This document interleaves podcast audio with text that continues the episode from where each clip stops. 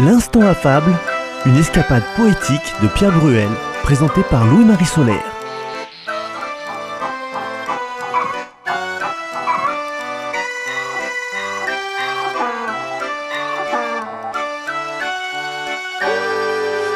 Les personnages de la fable d'aujourd'hui ne sont pas des animaux.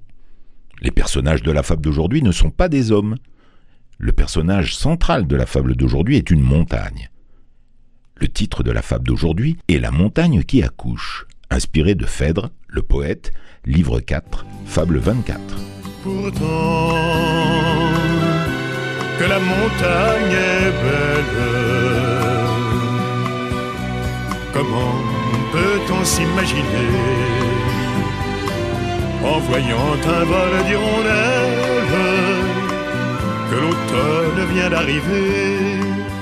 En se gaussant, en se moquant, Jean de La Fontaine écrit Quand je songe à cette fable, je me figure un auteur qui dit Je chanterai la guerre que firent les titans au maître du tonnerre.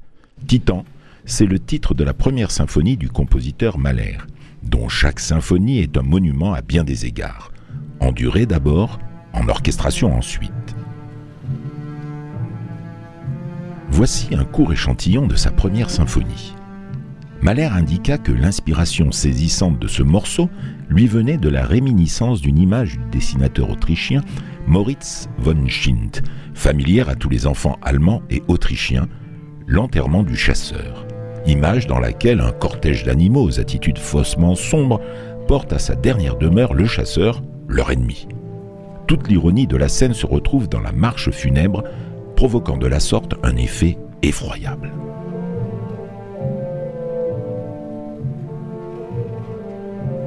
Mais tendez bien l'oreille, vous allez vite identifier le thème musical d'une chanson que vous connaissez bien.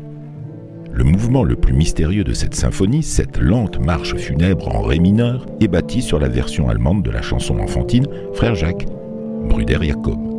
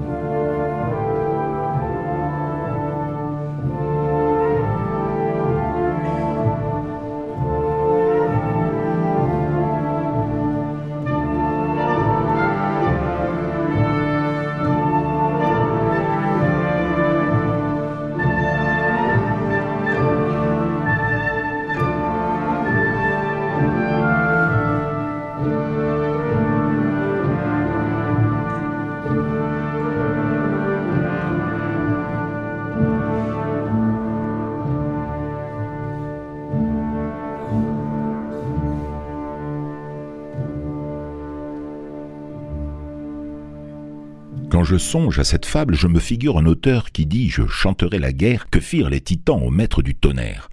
Le maître du tonnerre, c'est-à-dire Jupiter. Jupiter, c'est le titre de la symphonie 41 de Mozart. Brillant numéro de musicisme de La Fontaine pour montrer que les Tartarins qui s'annoncent vrais chasseurs de lions ne sont que des chasseurs de casquettes.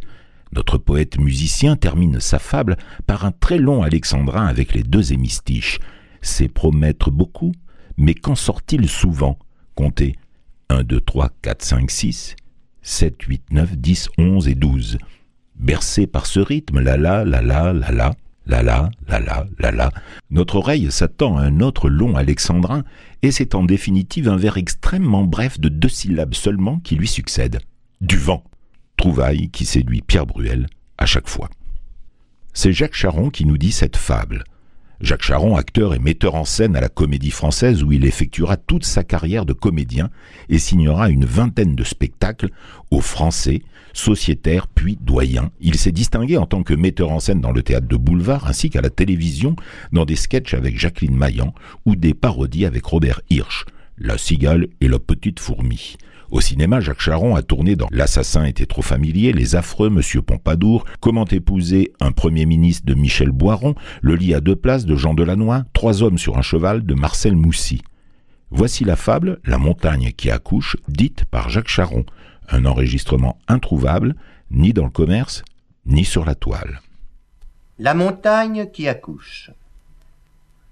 Une montagne en mal d'enfant jetait une clameur si haute que chacun au bruit accourant crut qu'elle accouchait sans faute d'une cité plus grosse que Paris.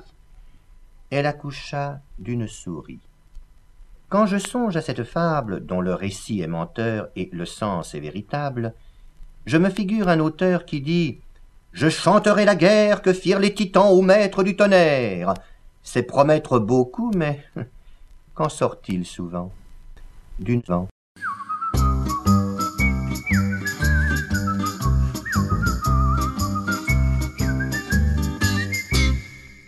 Chez Jean de La Fontaine, c'était une fable dont le récit est menteur et le sens est véritable.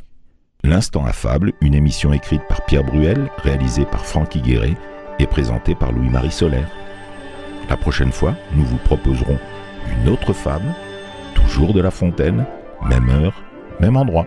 Ou bien le jour ou la nuit que vous voulez et à l'heure de votre choix grâce au podcast de votre radio. Ou encore sur CD à commander.